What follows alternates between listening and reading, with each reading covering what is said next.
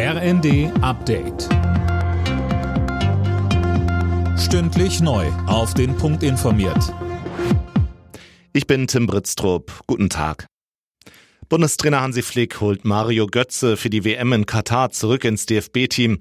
Er steht nach fünf Jahren wieder im Kader. Zwei Neulinge hat Flick außerdem nominiert. Im Sturm sind BVB-Youngster Yusufa Mukoko und der aktuelle deutsche Bundesliga-Top-Torschütze Niklas Füllkrug von Werder Bremen mit dabei.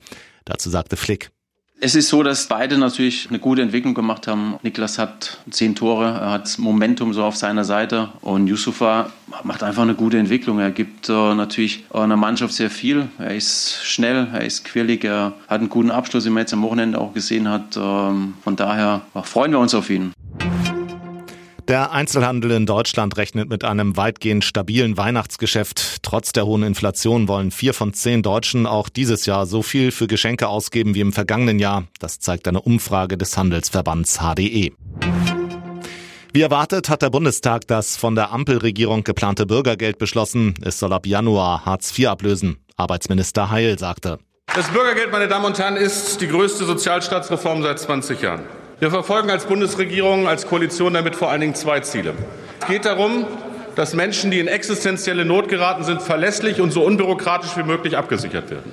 Aber das reicht uns nicht. Wir wollen nicht nur Schutz geben in Zeiten der Not. Wir wollen Chancen auf ein selbstbestimmtes Leben schaffen. Die Union kritisiert, dass Arbeitslose damit kaum noch dazu motiviert werden können, einen neuen Job anzunehmen. Im Bundesrat könnte das Gesetz noch scheitern. Die unionsgeführten Bundesländer drohen mit Widerstand.